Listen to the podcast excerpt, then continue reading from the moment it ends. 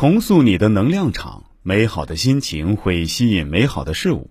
上集有句话说的非常好，叫“美好的心情会吸引美好的事物”。美好的心情能量会在很高的级别上，能让身心和谐健康。在人生修行的路上，有许多问题阻碍着我们能量的扩展，比如心智问题、情绪问题，都会影响到我们的光之体。心绪的纷扰会大大消耗你的能量。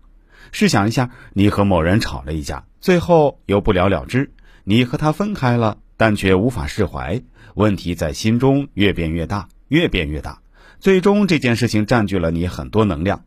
在科学界称这种事件为吸引场，物质越多，吸引场也就越强大。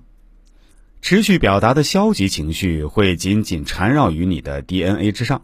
并且妨碍精神以及物理能力，你向宇宙发射出去的消极能量，只会招致能与之共振共存的同类能量。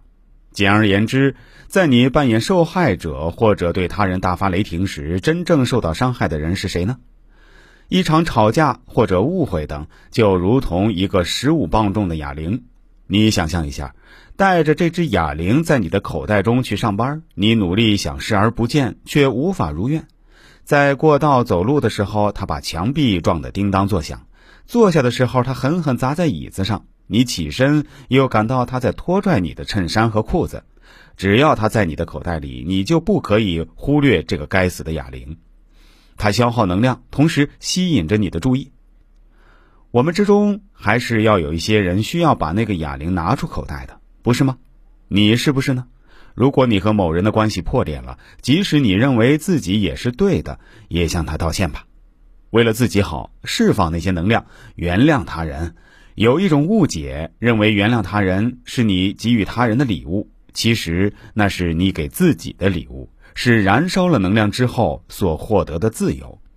不选择原谅他人，恰如自己吞下毒药，却指望着别人受死，因为。为了自己的利益，无论如何都原谅他人吧。那并非纯粹为别人着想，而是为了把你从自己所设的陷阱中解救出来。